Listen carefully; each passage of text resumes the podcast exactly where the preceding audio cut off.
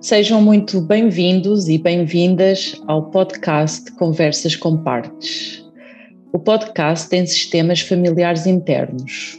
Este é mais um episódio de uma série de conversas em língua portuguesa com e entre psicoterapeutas.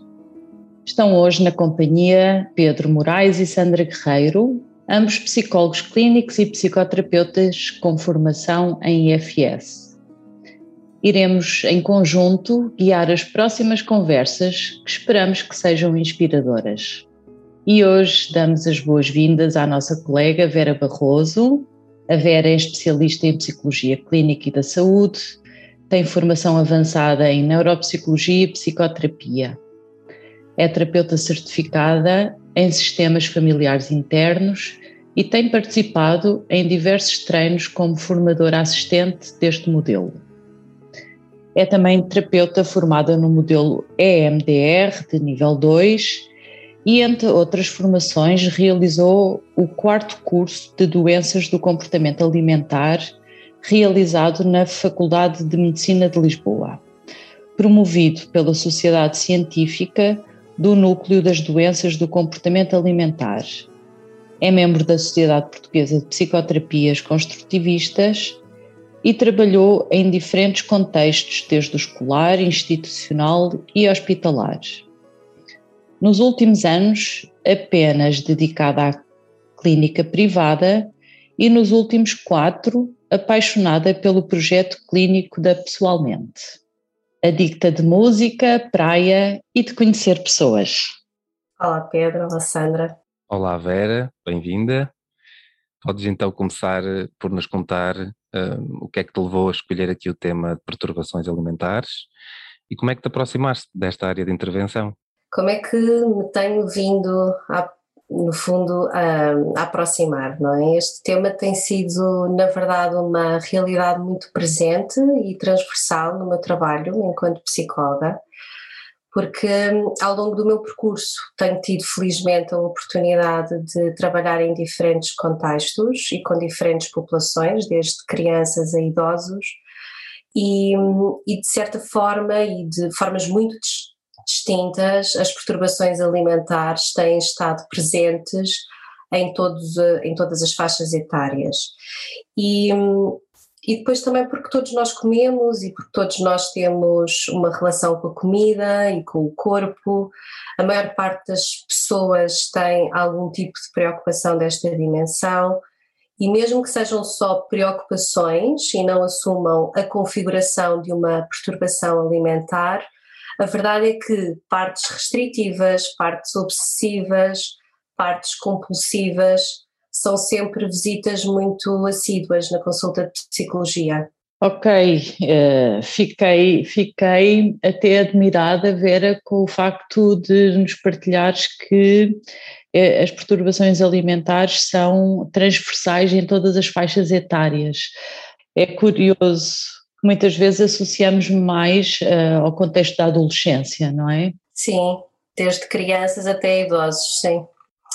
É, aliás, na verdade, esse até pode ser um desafio no diagnóstico, não é? Nós ficarmos muito presos a esse estereótipo da adolescente anorética e, e não termos muitas vezes abertura e uma linguagem mais abrangente para integrar diferentes realidades e a verdade é que as perturbações alimentares elas existem em em todas as faixas etárias e, e populações com características diferentes. Eu estava a ler há pouco tempo uh, um, um, estudo publicado pelo, pelo Trevor Project, que é uma que é no fundo uma organização para a promoção, ajuda e promoção de aceitação da comunidade LGBT e, e onde se publicava que estudantes universitários transgêneros relatavam um, perturbações alimentares quatro vezes mais aproximadamente do que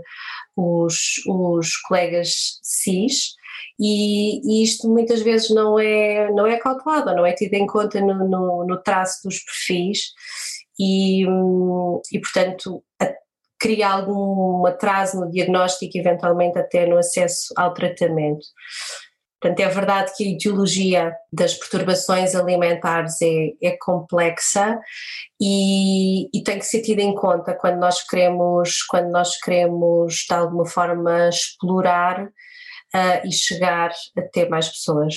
E falavas também que a alimentação faz parte do nosso cotidiano, não é? E de facto, quer na nossa cultura, quer eh, em, qual, em qualquer cultura, ou na grande maioria, a alimentação é um, é um ritual de prazer, é um ritual de conexão, é um espaço de partilha. Perguntava-te, Vera, na tua opinião, como é que, como é que a comida e o alimentar se torna o epicentro de uma perturbação. Sim, sem dúvida, mas também exatamente por ser uh, uma fonte de prazer e de partilha e de conexão, ela acontece uh, dentro da relação com os outros e, e por acontecer dentro da relação dos outros, isto é um fator que torna, uh, é um fator precipitante, não é? Para isto ser o, epicentro de uma perturbação, porque é na relação que o, com o outro que o nosso sistema é muitas vezes posto à prova, ou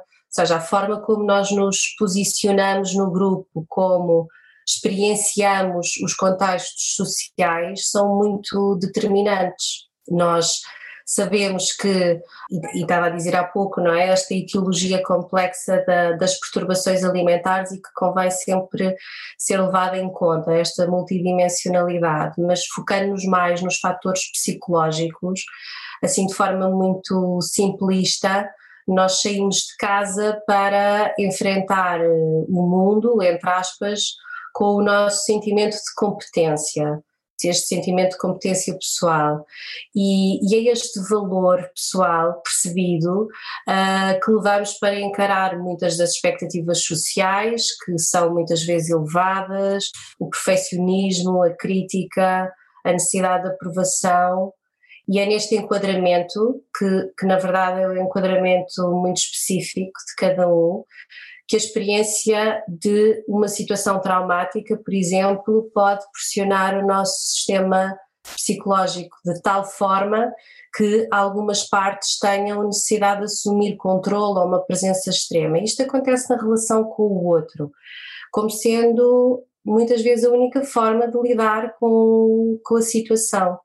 Sim, percebemos um bocadinho aqui esse, esse contexto, não é? Qual é, por vezes, a função que, que essas partes podem assumir não é? Numa, no nosso dia a dia e nesta relação com os outros. Também gostava, gostávamos de ouvir um bocadinho sobre, sobre também esta visão e o que é que trouxe de novo aqui uh, o modelo IFS especificamente, sabendo que, não é, que, as, que as perturbações alimentares extremas se apresentam como um dos quadros psíquicos com mais consequências tanto a nível físico como emocional, uh, e também né, como um dos quadros psíquicos mais mortais. Né? E como resultado, o que é que nós costumamos ver é, é os tratamentos tradicionais uh, focarem-se aqui na, na, na eliminação, uh, tanto na eliminação como na estabilização do comportamento ou do sintoma. Né? né? Pelo que sabemos, a IFS aqui sim traz uma, uma abordagem e uma conceptualização bastante diferente destes casos. Quer-nos falar um bocadinho sobre isso? Sim, sem dúvida. Um, os tratamentos mais tradicionais e também até a forma como eu comecei a trabalhar uh, as perturbações alimentares têm, como bem disseste, não é? este foco na, na eliminação do, do comportamento, seja ele de controlo, seja ele purgativo, seja ele compulsivo, e isto de alguma forma eu também levei para a minha prática clínica durante muito tempo, não é? Que passava muito por restabelecer hábitos de alimentação adequados, restabelecer peso, normalizar horários,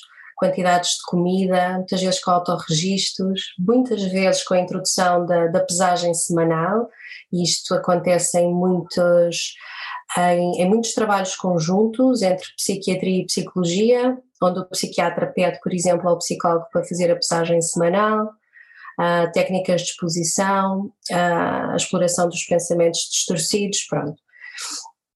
Um bocadinho isto, claro está, não abrange a complexidade do sistema, porque ao focarmos ah, na eliminação do comportamento ou das das partes que estão associadas às perturbações uh, alimentares, nós estamos a esquecer, ou nem sequer estamos a compreender, um, a função. E aqui é a função da, da, da, perturbação alimentar, estou a dizer no singular, mas na verdade isto é um ciclo, não é? Isto é um conjunto de partes. Aqui, de facto, a abordagem EFS entra de uma forma muito, muito diferente, totalmente diferente, porque passa de, de uma abordagem de eliminação para uma abordagem de criação de relação, não é? Quase fazer uma amizade com a perturbação alimentar e, e, conhecer o papel que esta perturbação desempenha no sistema de cada pessoa. E, portanto, isto traz um olhar com muito mais curiosidade, em vez de crítica e em vez da geração de, de, vergonha que normalmente é associada. Quando olhamos ou quando conhecemos cada uma das partes envolvidas no, nos ciclos da, da, da perturbação alimentar, das perturbações alimentares, nós conseguimos perceber que muitas delas uh, nem sequer estão relacionadas com comida, são na forma, são uma forma de proteção e alívio, como uma espécie de habilidade que o sistema encontrou para proteger outras partes que na verdade estão mais vulneráveis, que estão mais frágeis. E se nós pensarmos, não é, na nossa vida, uh, em momentos onde nos sentimos altamente sobrecarregados com, com emoções intensas, desconfortáveis, elevados níveis de stress, como se estivéssemos a viver um incêndio em termos psicológicos dentro de nós, e a única forma de extinguir esse fogo fosse através de ou restringir alimentos, ou comer compulsivamente, ou purgar, ou passar fome, facilmente compreendemos como é que estas partes, no fundo, ganham espaço no nosso sistema e acabam por se instalar. Quando surge um ciclo destes, não é? Ou partes que, que de alguma forma uh, estão dedicadas e são altamente devotas a, a, a cumprir uma função, um, não existe preocupação com as pessoas ao, ao, à volta, não existe preocupação com as circunstâncias, nem muitas vezes com os danos que podem causar, o único objetivo é mesmo extinguir este fogo. Um, então, levar a nossa curiosidade genuína que a IFS traz e que cultiva sobre estas partes ajuda-nos a entender melhor a função que elas têm e muito mais depressa promover a reparação. Então, em vez da perturbação alimentar ser vista como um problema, na verdade, ela passa a ser vista como uma porta de entrada para devolver equilíbrio ao sistema. Vera, estavas a descrever tão bem, no fundo, a ação uh, dos, dos firefighters ou dos distratores, não é? Destas partes extremas que entram para apagar o fogo, não é? Do, de alguma dor, de algum sofrimento e que agem sem olhar a meios e sem pensar nos danos colaterais. E dizias-nos que uma das estratégias é eh, esta relação de amizade que o terapeuta uh, estabelece. E de facto nós eh, ouvimos falar do modelo uh, da IFS como um modelo despatologizante e surge-me aqui uma questão que é como é que nós conseguimos estabelecer esta relação de curiosidade, como estavas a descrever, de amizade com, uh, com partes tão extremas, como é que nós conseguimos despatologizar estes... Uh, estes distratores que ameaçam a vida das, eh, dos clientes com os quais estamos a trabalhar. Sim, eh, sem dúvida. Isso na realidade é aqui um, um mix talvez entre duas dimensões diferentes, que é por um lado as partes do terapeuta por outro um, a própria, a própria, um, o próprio conhecimento no modelo e segurança com que o estamos a aplicar e também o modelo, ter bem presente o modelo uh, do ciclo, uh, um, como é que este ciclo existe dentro de nós, não é? E conhecendo bem este este ciclo e, e pegando até uh, naquele exemplo de, um, da ação destas, destas partes que de alguma forma só querem apagar o fogo, não é? pensando quando vão procurar algum tipo de alimento, isto explicar um bocadinho o ciclo, porque se nós entendermos melhor o ciclo, nós conseguimos também melhor fazer um, a leitura do que está a acontecer, ter esse distanciamento, e esse distanciamento permite-nos estar mais uh, compassivos sobre tudo o que está a acontecer. Então, se existem partes que de alguma forma um, se esforçam e se dedicam a distrair-nos ou a compensar-nos de um determinado sofrimento ou angústia, seja até à procura de alimentos de conforto, como por exemplo, ou, de, ou, de, ou comer sem, sem controlo, há claramente a seguir um crítico que, que aparece e que julga de forma muito mais severa, às vezes, que eventualmente para remediar a situação cria ainda mais restrições e que inunda o sistema de tensão e de culpa, e este apontar do dedo uh, internamente gera mais vergonha, gera mais desequilíbrio, desequilíbrio esse que cuja tensão promove mais uh, o aparecimento de partes que têm que aliviar essa própria tensão de novo. E ter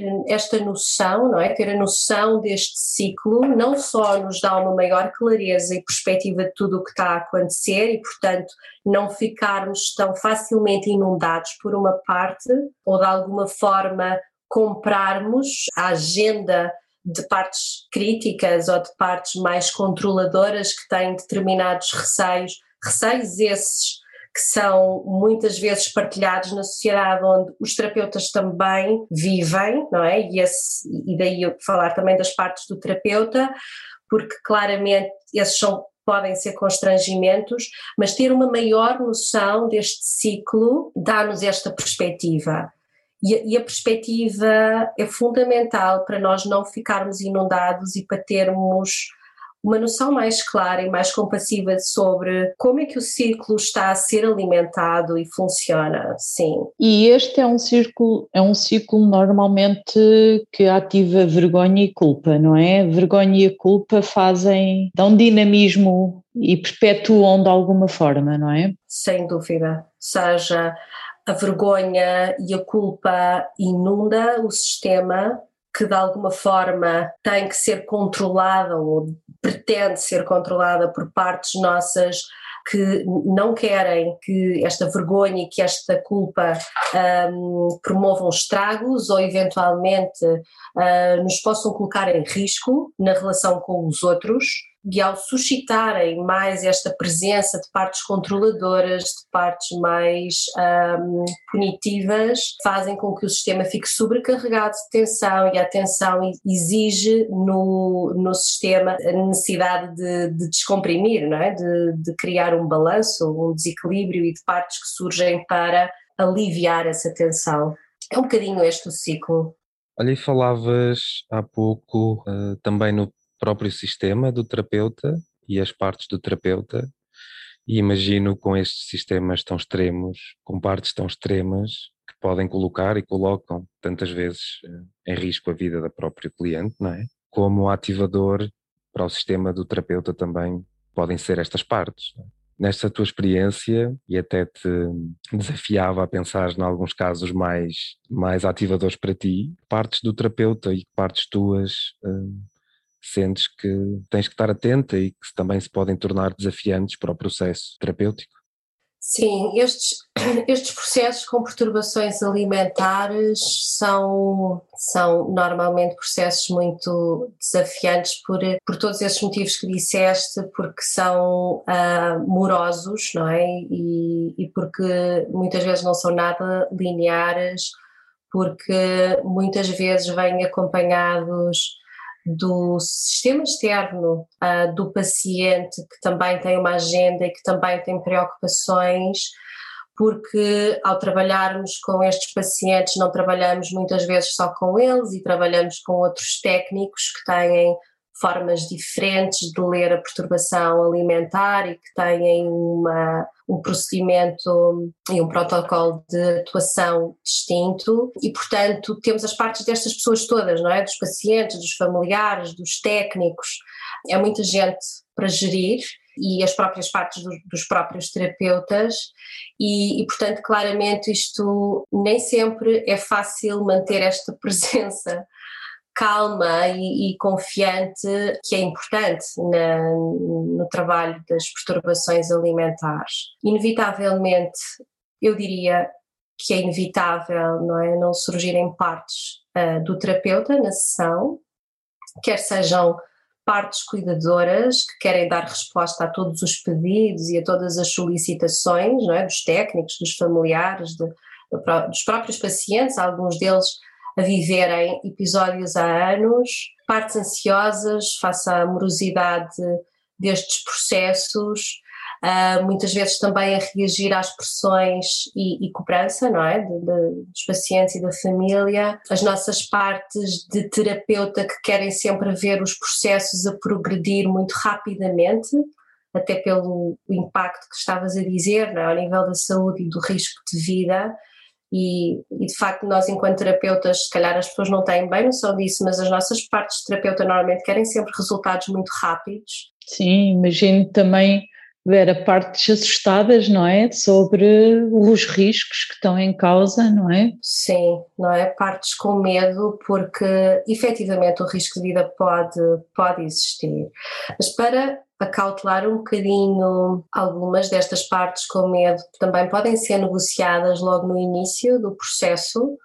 Algumas condições físicas mínimas de suporte à vida são necessárias para o trabalho psicológico e dependendo aqui de determinadas linhas, de ultrapassar determinadas linhas ou descer determinadas linhas, introduzir invariavelmente outras especialidades ou mesmo um internamento, se for, se for caso disso. E creio que isto é, é sobretudo importante para casos de anorexia nervosa, sobretudo anorexia, mas também bulimia, onde existem limites que podem ser mesmo muito perigosos, não é? E estas, estas partes têm que estar a ser identificadas no terapeuta ao longo do processo, daí ser tão importante não só os terapeutas fazerem o seu próprio processo terapêutico, mas também levarem continuamente estes casos de supervisão, sobretudo aqueles casos que nos desafiam mais do ponto de vista pessoal,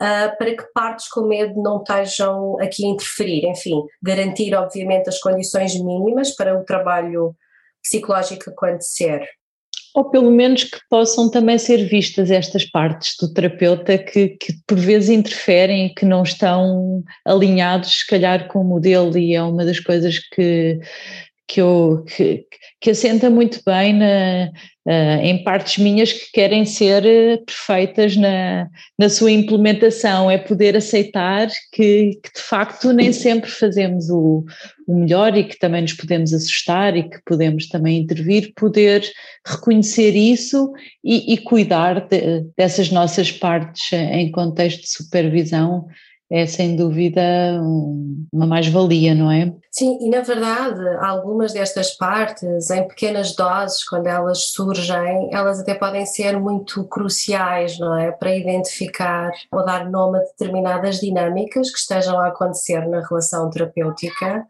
Muitas vezes são a presença de determinadas partes em nós que nos fazem olhar, não é? Para, ok, Será que isto está a acontecer nesta dinâmica com, com esta pessoa, no sistema dela, fora, porque está a acontecer comigo ou porque está uh, a exigir de mim? E sim, em, em pequenas doses até é, é, bastante produtiva, não é? Podem ser úteis. Exato, as partes trazem conhecimento, não é? E acrescentam. Que bom ouvir isso, porque de facto confirma-se esta ideia de que as partes são todas bem-vindas, não é?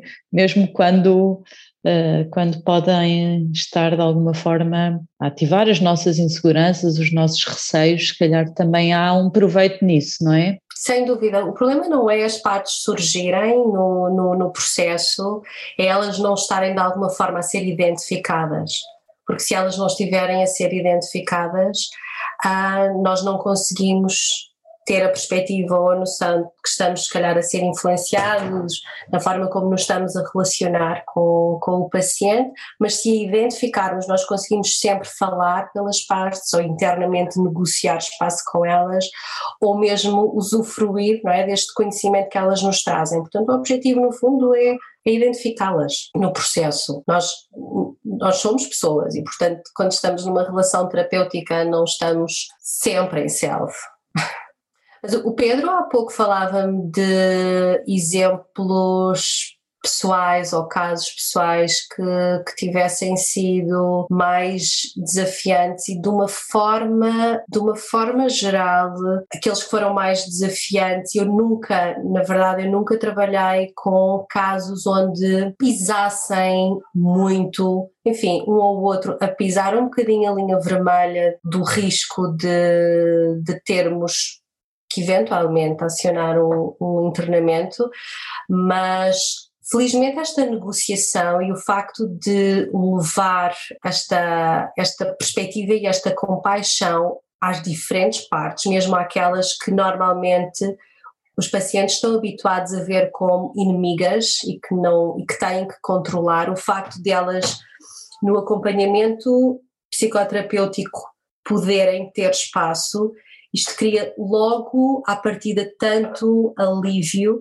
que felizmente eu não, nunca tive situações onde sentisse verdadeiramente medo ou a sentir que aquele caso uh, pudesse estar em risco de vida, mas as partes que me acionaram ainda assim mais receio, mais cautela, mais preocupação são, são estes com muita, muita perda de peso e que podem chegar a mínimos um, muito assustadores.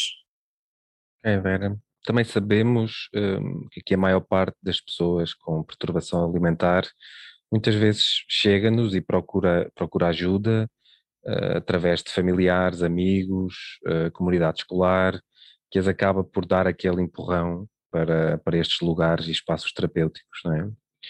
Um, imagino que esse contexto uh, nos traz naturalmente cenários tanto de conflito como isso, de pressão das várias agendas, até que tu já falaste, que podem não estar, podem não estar alinhadas entre os elementos, não é? Como é que, como é que tu vês que a IFS aborda estes cenários, traz aqui uma, uma lente diferente dos vários sistemas que, que quase rodeiam a pessoa que tem a perturbação alimentar um, e de que forma é que o faz? Sim, nós temos um grande sistema e estamos envolvidos nesses sistemas quando de alguma forma queremos conhecer um bocadinho melhor como é que como é que funciona esta configuração da perturbação alimentar, invariavelmente faz sentido envolver, envolver a família ou, ou amigos ou, ou, ou, as pessoas próximas, não só também para o próprio acompanhamento, mas também porque é importante do ponto de vista do próprio paciente ter suporte afetivo e emocional ao longo do, processo terapêutico, fora da sessão terapêutica, porque a verdade é que, bom, os, processos psicológicos podem ser duros, estes são mesmo talvez muito duros, e, e, ter alguém ao lado faz, faz toda a diferença. E, e desafia também, de certa forma, a própria dinâmica relacional que estas perturbações alimentares muitas vezes têm em nós. Há muitas partes destas perturbações que elas prosperam exatamente no silêncio e no isolamento e portanto integrar outros, o, o, o permitir ou, ou de alguma forma incentivar que esta comunicação aconteça também fora da própria sessão terapêutica, do acompanhamento terapêutico, é por norma muito bem-vindo e até necessário. Mas em todo o caso, também isto pode ir sendo auscultado, uh, auscultado ao, longo, ao longo do processo, ir percebendo o que é que faz sentido para cada paciente, a cada, a cada momento, ainda que de uma certa forma é importante este, este, apoio, este apoio familiar. E no que diz respeito, por exemplo, aos adolescentes e jovens que são trazidos pelos próprios familiares, há uma nota que, que eu gostava de dizer que é este, este sentimento de responsabilidade e de culpabilização que muitas vezes os pais trazem, sentem-se muitas vezes culpados neste processo e às vezes culpados pelos próprios profissionais de saúde. Eu já tive esta partilha direta dos pais. No fundo, este auto-julgamento, esta punição, para além de não ser de todo o objetivo, acaba por acrescentar ainda mais uma camada de sofrimento ao processo e, portanto, claramente não, não é esse o objetivo. Não ajuda em nada, não é? Até porque, em última instância, os pais também são filhos e, e também são frutos de vivências e de, e de outras linhagens, não é? Isto é uma linha de produção. Vale a pena sempre, eu diria que, que é muito construtivo trabalhar com as famílias, quer elas sejam organizações muito rígidas ou excessivamente uh, protetoras, quer elas sejam ausentes ou quer elas sejam inconsistentes, porque elas ajudam a perceber e a compreender o sistema alimentar.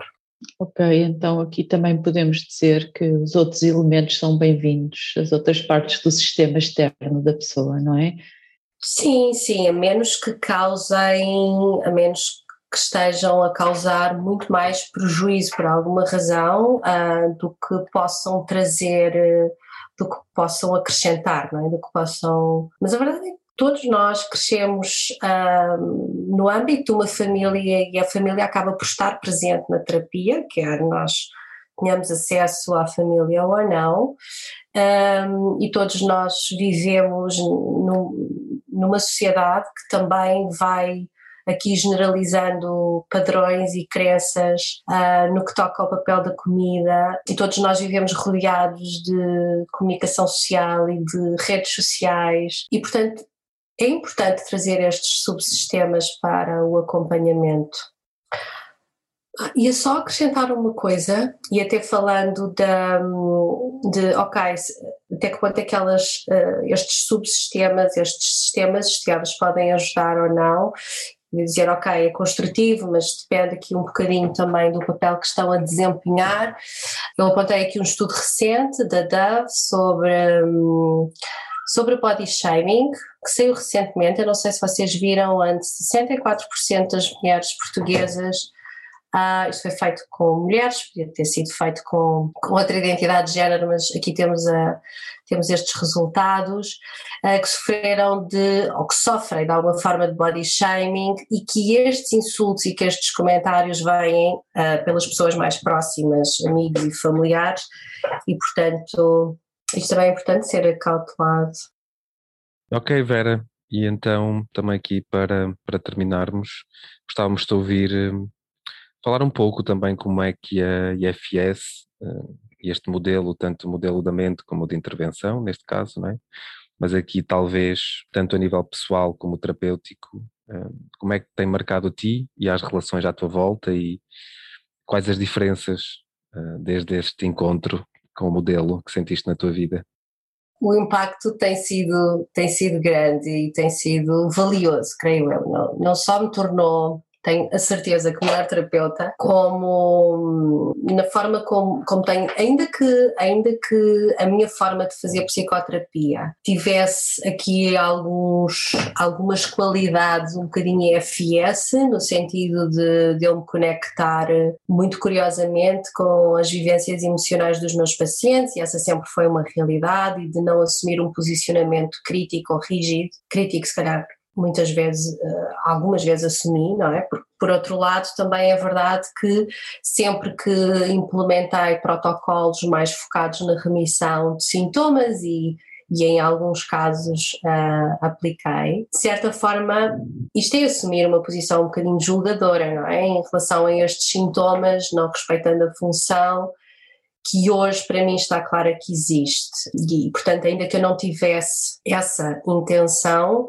a verdade é que certamente se calhar não dei abertura para conhecer todos os cantos à casa, a casa psicológica, como eu costumo dizer dos meus, dos meus pacientes e isso criou certamente algumas limitações. E, e por isso hoje em dia sinto que consigo trazer ainda mais curiosidade e mais consciência das minhas partes na relação terapêutica e, portanto, mais eficiente a separar aquilo que é meu e do meu sistema e do sistema do paciente. Mas isto, felizmente, não é? Também pude trazer para as minhas relações pessoais e essa também é uma grande mais-valia, esta maior clareza das minhas partes nas relações com os outros e da função destes subsistemas, destas relações para o outro, para mim, que me tem permitido também fazer escolhas muito mais conscientes nas relações que eu tenho e isso tem trazido, sobretudo, mais tranquilidade. O meu maior desafio continua a ser enquanto mãe, porque ainda tenho muitos caminhos a explorar. Um, os meus filhos têm de facto permitido conhecer aqui no meu sistema alguns pontos. Que para mim eram mesmo, se não cegos, quase cegos, e isso tem sido uma experiência tão maravilhosa, na verdade, quanto assustadora por vezes, mas invariavelmente tem sido muito, muito rica. E eu acredito que possa hum, implementar neles este maior respeito e curiosidade pelo outro e uma maior aceitação. E enquanto missão uh, parental, para mim, isso já é um grande ganho. Resta-nos agradecer, Vera, a tua participação. Sim, muito obrigada, Vera, pela tua disponibilidade para esta partilha. Obrigada eu por fazer parte destas conversas. Terminamos assim mais um episódio da Conversa com Partes. Encontramos-nos em breve com outros temas e outras partes.